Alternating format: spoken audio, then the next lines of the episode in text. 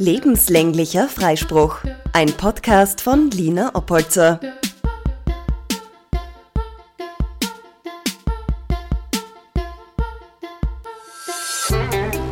Heute mit dem Thema, was das Coronavirus über uns verrät.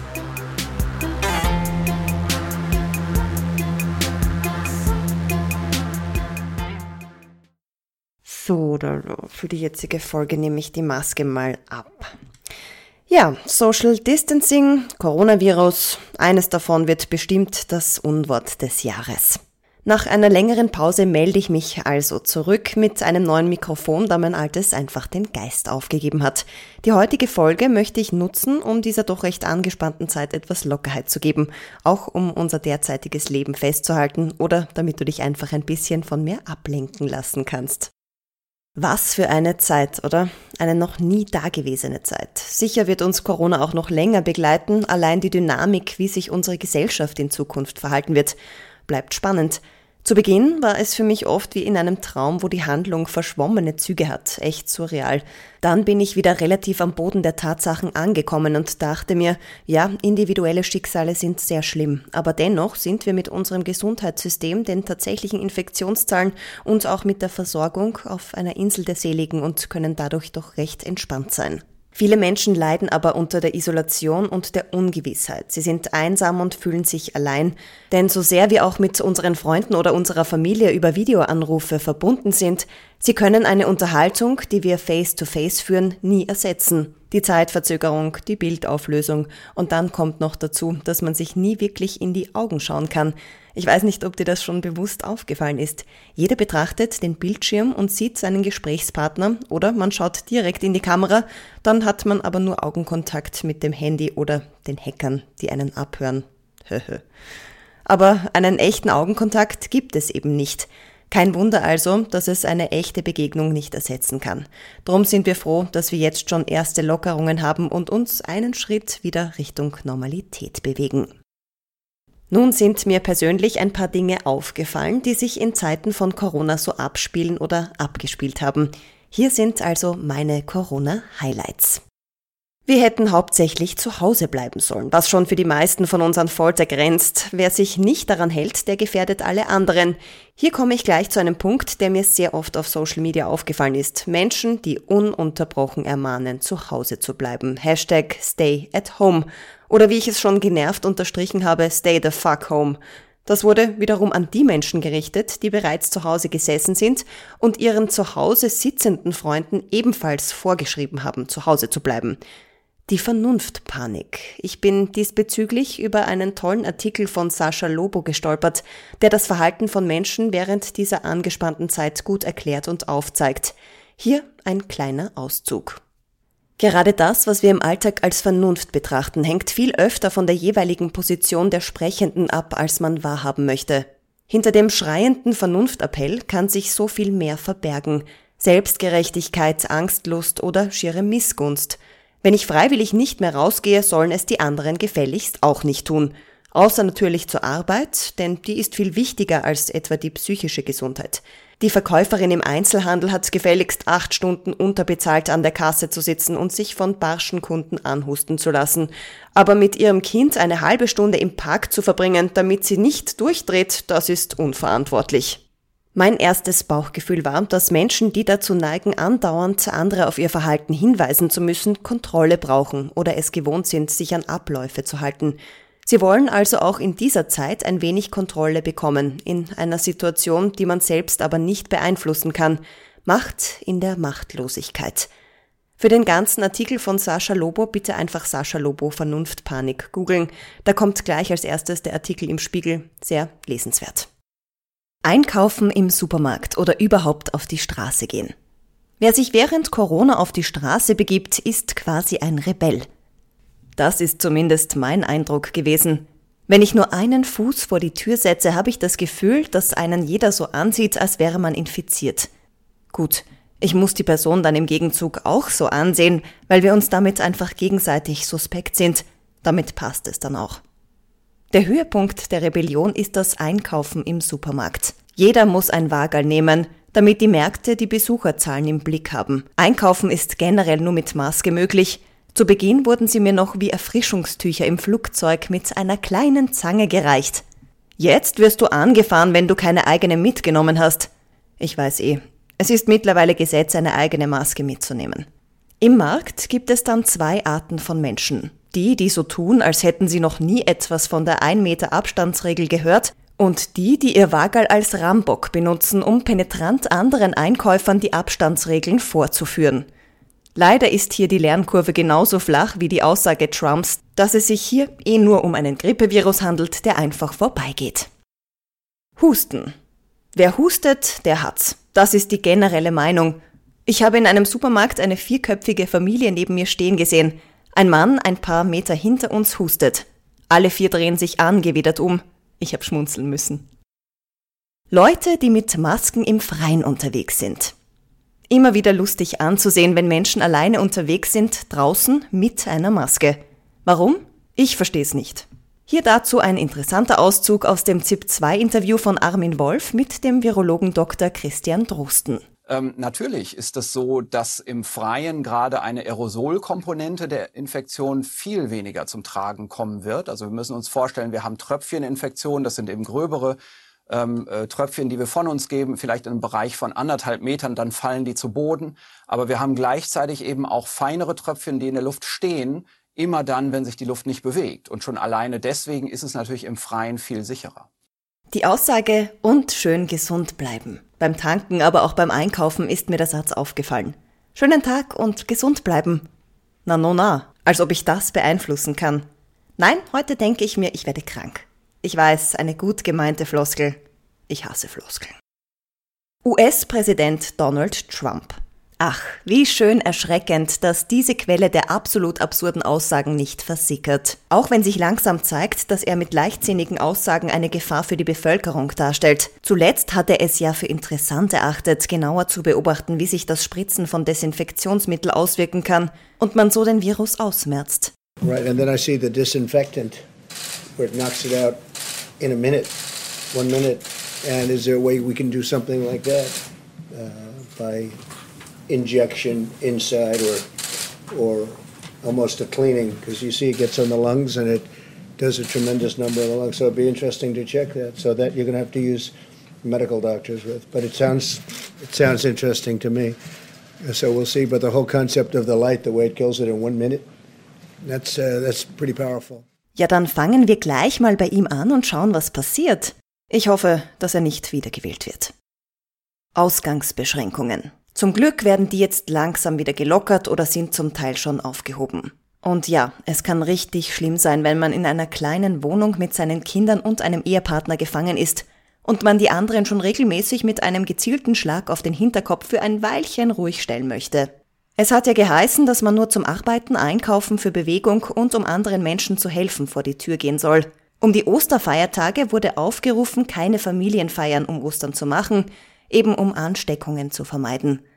Laut dem sogenannten Osterlass dürfen sich in einem geschlossenen Raum nicht mehr als fünf Personen treffen, wenn sie nicht im selben Haushalt leben. Da haben sich Menschen dann berufen gefühlt, Corona-Partys hochleben zu lassen. Dabei hätte der Erlass die Menschen eher davon abhalten sollen. Das wurde dann wieder zurückgenommen und man soll nur mehr mit Personen aus dem eigenen Haushalt unterwegs sein. Mich hat es also nicht gewundert, dass hier der eine oder der andere nicht mehr den Überblick über die aktuellen Maßnahmen behalten konnte. Auch lustig fand ich, dass gefühlt die Menschen, die nie hinausgehen, plötzlich nur mehr draußen sind. Aber eben vielleicht, um dem Partner auszuweichen, anstatt ihn in den eigenen vier Wänden zu ermorden. Die Vitamin C-Lüge. Es ist mir auf Social Media immer wieder aufgefallen, bei verschiedensten Leuten, aber auch in Werbeeinschaltungen. Vitamin C, das Wundermittel gegen Corona. Mir ist dazu ein Facebook-Posting untergekommen von einem sogenannten Dr. Spitzbart, der da geschrieben hatte, die Anzahl der Neuinfektionen in Wuhan geht deutlich zurück. Grinse-Smiley. Der Grund? Die Chinesen haben 50 Tonnen Vitamin C unter der Bevölkerung verteilt. Fingerzeig-Emoji. Vitamin C tötet wir nämlich höchst effektiv ab. Allerdings benötigst du dazu viel höhere Dosen, als das gemeinhin empfohlen wird. Nerd-Smiley. Könnte es sein, dass wir das Mittel gegen Corona schon längst haben, es aber einfach nur zu billig ist? Zwinker-Smiley. Davon ist auch der US-Kardiologe Dr. Thomas Levy überzeugt. Vitamin C tötet jedes Virus ab, wenn man das nur hoch genug dosiert. Vitamin C wird im Erkrankungsfall bis zu 30 Gramm täglich intravenös verabreicht. Ich empfehle zur Prophylaxe die orale Aufnahme von 3 Gramm pro Tag. Pillen-Emoji. Vielleicht solltest du lieber Vitamin C als Klopapier oder Nudeln kaufen. Zwinker-Smiley. Also prinzipiell bin ich ja der Meinung, dass man keinem Mediziner trauen soll, der eine Vielzahl an Emojis zur Unterstreichung seiner Überzeugungen verwendet. Aber das sei mal so dahingestellt. Es ist ja bekannt, dass viele Online-Händler mit Fake-Produkten werben und das auch außerhalb der Corona-Krise. Nun ist Vitamin C per se aber kein Fake-Produkt. Außer die Inhaltsstoffe der Vitamin C-Tablette sind ausschließlich Mehl und Wasser. Da klingt es verlockend, sich Präparate zu kaufen, die altbekannt sind und durch die Werbung immer wieder mit Gesundheit und Vitalität verbunden werden. Aber ich fand es doch sehr witzig, dass hier versucht wurde, Menschen weiszumachen, dass Vitamin C gegen eine Corona-Infektion hilft. Vitamin C mag vielleicht das Immunsystem stärken. Wenn man sich nur von Süßigkeiten ernährt, ist da eine Supplementierung also bestimmt ratsam. Aber wer glaubt, sich mit Vitamin C vor einer Corona-Infektion zu schützen, ist einfach zu gutgläubig. Also es sei denn, diese Personen kennen den Online-Händler und wollen ihn in dieser Zeit finanziell unterstützen und die völlig überteuerten Präparate abkaufen, dann verstehe ich es. Wissenschaftlich gesehen ist die Einnahme von Vitamin C als Corona-Abwehr nicht bewiesen. Ich habe ja auf meinem Instagram-Profil gefragt gehabt, was dir denn so aufgefallen ist in dieser merkwürdigen Zeit. Und es waren echt viele Dinge dabei, die mir auch aufgefallen sind, beziehungsweise wo ich nur den Kopf schütteln kann. Also hier die Dinge, wo wir wohl alle den Kopf schütteln müssen. Was oft gekommen ist, war die Frage nach dem Hamstern. Nicht nur ärgerlich für die Leute, die in ein Geschäft kommen und dann keine Lebensmittel oder scheinbar auch kein Klopapier mehr vorfinden, sondern auch richtig, richtig blöd für die Mitarbeiter der Geschäfte, die nicht mit dem Einschlichten nachkommen und auch für die Hersteller, die nicht mit der Produktion nachkommen. Grundsätzlich ist Hamstern ein leicht erklärtes, simples Phänomen. Wer hamstert, hat Angst, zurückzubleiben, nicht das zu haben, was andere haben. Ergo, wenn eine Person sieht, wie der Nachbar drei Einkaufswagen heimkart, dann muss das ja eine Berechtigung haben, also macht die Person das eben genauso. Mit Ratio ist das dann nicht mehr zu betrachten, die Urpanik kommt in der Person hoch. Alles Sinnhafte oder Logische wird über Bord geworfen, eben wie ein Hamster oder irgendein instinktgetriebener Nager, der sich vor dem Winter noch vollfressen muss. Nur, dass es beim Nager Sinn macht. Warum wir Klopapier hamstern? Ja, ebenso bescheuert ist das Hamstern von Klopapier. Aber auch hier lässt sich auf simple und einfachste Art auf den Menschen blicken. Wenn es für solche Menschen so aussieht, als würde man scheinbar alles verlieren, dann soll einem wenigstens noch ein Rest Körperhygiene bleiben. Ja, und das ist doch besser als Reste am Hintern, die bleiben. Ich verstehe allerdings nicht, wieso man nicht die gute alte Dusche verwenden kann, um sich generell auch sauber zu halten. Das wäre wenigstens ein Garant, dass jeder täglich duscht. Vorausgesetzt, er bekommt bei all den gehamsterten Lebensmitteln keinen Darmverschluss. Dann bräuchte dieser Mensch auch kein Klopapier. Hm, es scheint so, als wäre Verstopfung das Mittel gegen Hamstern von Klopapier. Alle backen plötzlich. Und warum Bananenbrot? Das stimmt und ist mir auch aufgefallen. Deshalb war auch zeitweise Germ ausverkauft. Mir kommt es fast so vor, als wären manche Leute besessen davon gewesen, Brot zu backen. Dazu habe ich herausgefunden, dass es simpel daran liegt, dass die Leute mehr Zeit haben, etwas zu kochen oder eben zu backen, aber es ihnen auch ein Stück weit Kontrolle gibt, irgendetwas zu beeinflussen. Sei es nur dem Roggenvollkornleib beim Aufgehen zuzusehen, um sich in späterer Folge selbst beim Aufgehen zuzusehen. Was das Bananenbrot angeht, es scheint einfach ein Trend zu sein. Leute, die mit Masken im Auto fahren, sind vermutlich die, die sich nach dem Klogang nie die Hände waschen, sich aber seit Corona aufregen, wenn man sich nicht an die Hygienevorschriften hält. Ich muss einfach nur schmunzeln, wenn ich Menschen mit Maske im Auto sehe. Als wäre das Auto die Gefahr? Oder man fängt sich die Viren über die Lüftung vom Vorderauto ein? Ich kann es mir sonst nicht erklären. Das ist natürlich von der Regelung ausgenommen, dass man in Fahrgemeinschaften eine Maske tragen muss, da hier vermutlich die Menschen eben nicht im gemeinsamen Haushalt wohnen. Etwas sehr Spannendes hat mir eine Followerin unterbreitet. Der ständig vorgelebte Selbstverbesserungszwang. Ja, auch das ist mir aufgefallen, als ich durch meinen spärlichen Feed gescrollt habe. Sei es in den Stories oder im Feed, man könnte den Eindruck bekommen, dass jeder gerade busy ist, auch wenn er zu Hause ist, weil wer nicht busy ist, ist komisch. Man muss jetzt was lernen, fit bleiben, gesund essen, muss, muss, muss. Das war der Wortlaut, der mir dazu genannt wurde. Und ich muss sagen, dass ich das sehr treffend finde. Ich habe ja dazu auch schon in meinem Post vom 10. April Stellung genommen. Die Corona-Zeit hat mir zumindest gezeigt, dass ich mich ein wenig entspannen kann und sollte. Weil es gibt ja eh nichts zu tun. Diese Phase der Entspannung hält zum Glück noch an, auch wenn ich immer wieder ein schlechtes Gewissen gehabt habe, doch einfach mal nichts zu tun. Ich habe für mich festgestellt, dass ich über die letzten Jahre einfach keine Pause hatte, die mir erlaubt hätte, mich so zu entspannen, wie ich es jetzt getan habe. Generell zeigt der Selbstverbesserungszwang, den wir derzeit überall zu sehen bekommen, dass wir uns nach Kontrolle sehnen. Und was wir kontrollieren können, ist unsere Bewegung. Die lässt sich eben auch noch schön mit einer Uhr tracken oder mit einem Überblick der zurückgelegten Strecke festhalten. Denn was wäre man, wenn man nicht zeigt, dass man fleißig ist? Ich für meinen Teil war eben so faul wie noch nie und habe es richtig genossen. Warum können wir also einfach nicht loslassen? Das ist quasi die Überleitung des Selbstverbesserungszwangs. Ja, warum eigentlich nicht? Weil wir die Kontrolle nicht abgeben wollen. Wer sich entspannt, ist nicht erfolgreich. Grundsätzlich ein Konzept, das unsere Wirtschaft bis dato dominiert hat. Dein Auto, dein Körper, dein Haus zeigt, wer du bist. Wer nicht seine Nase korrigiert, gärtenschlank und top gestylt ist, gehört nicht dazu. Unsere derzeitige Gesellschaft ist einfach stark von äußerlichen Merkmalen von Personen und Sachgütern geprägt. Viele definieren sich über diese Dinge und Social Media bietet die perfekte Plattform, um diese der breiten Masse zu zeigen. Boah, er trägt eine Rolex, der hat es geschafft. Boah, der hat einen Sixpack, der hat es geschafft. Boah, sie ist schlank, sie ist sicher erfolgreich. Auch wenn man sich nicht mit einer Rolex oder einem Sixpack identifiziert, löst es doch etwas in uns aus, wenn wir solche Trigger sehen. Das kann auch im Fernsehen oder in Zeitschriften sein. Beim Thema Selbstdarstellung spielt Kontrolle eine wichtige Rolle. Wie viele Leute sieht man auf Instagram, die ihren Bauch rausstrecken, die faul auf der Couch liegen, sich mal richtig gehen lassen? Wenige. Sehr, sehr wenige.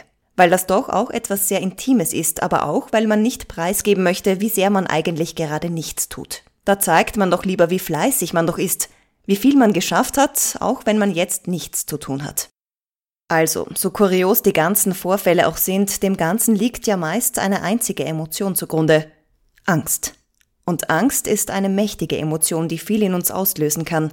Es können alte Erinnerungen wach werden und wir verdrängen, was wir brauchen, weil plötzlich ein übermächtiges Ereignis alles andere auszuschalten scheint. Meine Oma hat in einem Telefonat die Corona-Zeit als Erinnerung an den Krieg bezeichnet.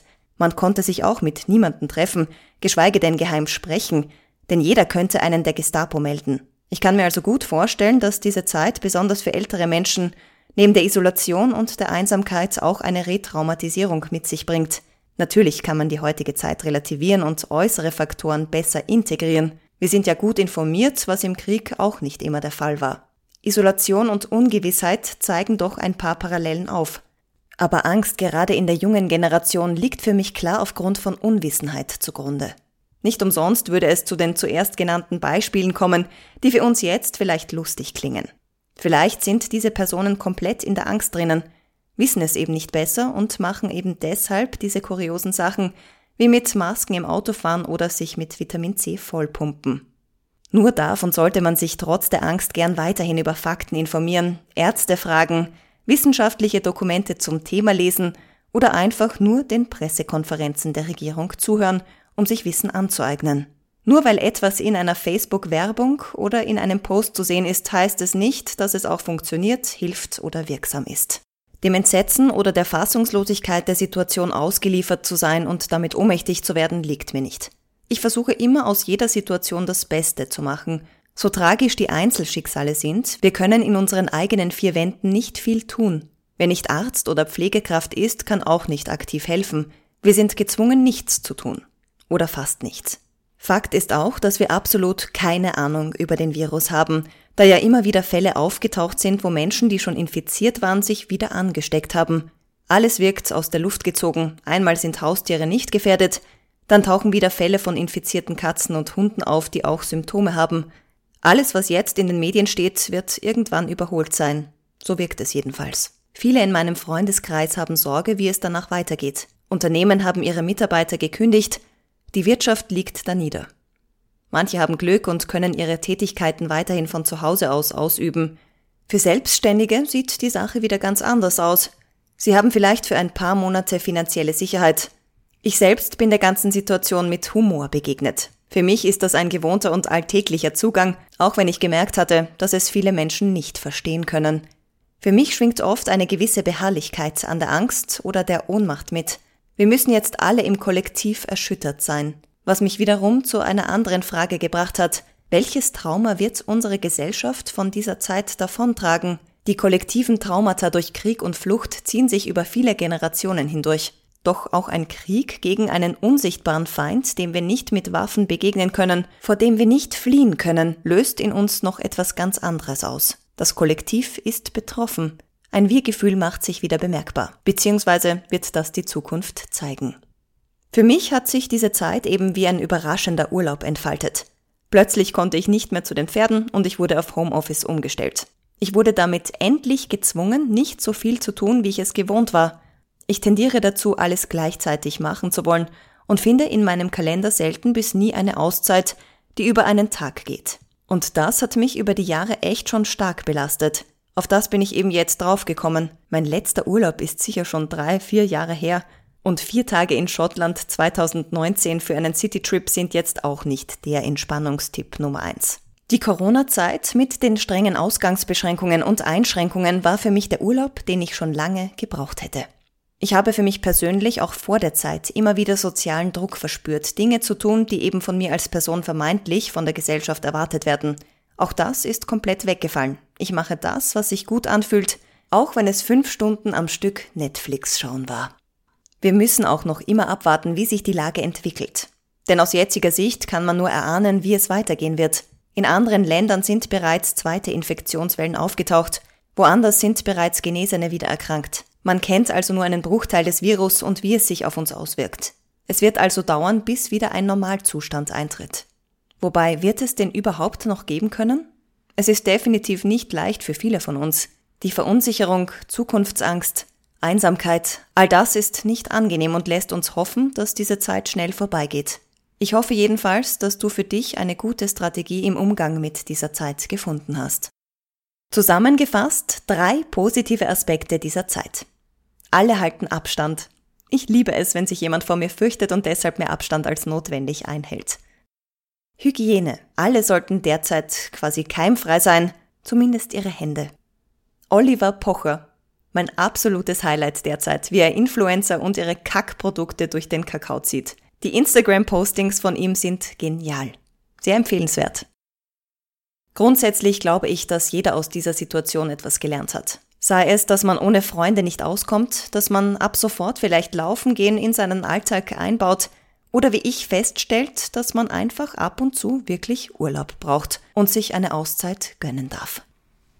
Und als Abschluss habe ich mir gedacht, füge ich jetzt noch mein Gedicht ein, das ich zu Beginn der Corona-Krise verfasst habe. Viel Spaß! Wir sitzen in den Quarantänen, für viele ist schon längst zum Gähnen. Diese Zeit bringt viele Regeln, Abstand halten, Hände waschen, damit die Viren nicht durch die Gegend segeln. Das Hamstern haben viele geschafft, wenn auch mit Schlägen und viel Kraft. Doch stellt sich jetzt die Frage, was macht man bloß die Tage?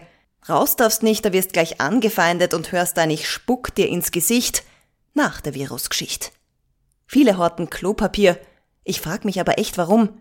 Macht's es wie die Leute in Bali und wascht das Orschal rundherum. Na aber echt. Andere horten Nudeln, nicht nur ein Packerl, sondern gleich die Mengen, die folglich alle Mägen sprengen. Was folgt, ist dann der Darmverschluss. All denen schicke ich einen Kuss. Viel Glück mit all dem Klopapier, das wird ja damit obsolet. Was ihr braucht, ist dann das Abführmittel. Damit scheißt ihr mehr, so um ein Drittel. Dann verstehe ich auch das Klopapier. Ich glaub, auf das brauche ich ein Bier. Man merkt die Angst und die Unsicherheit. Jetzt kommt dann bald die Urlaubszeit. Verdammt, kann ich dann nach Kaole oder auch nach Cesolo? Mal schauen. Bis dahin heißt's für die Menschen, die grad die Nudeln brav verdauen, aus dem Fenster schimpfen und auch schauen, ob jetzt eh alle drinnen bleiben. Denn auch so kann man sich die Zeit vertreiben.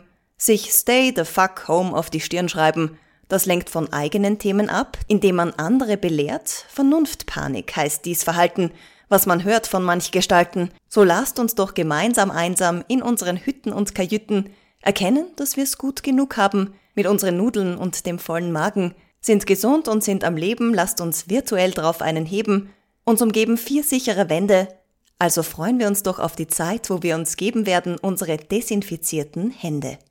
Ende.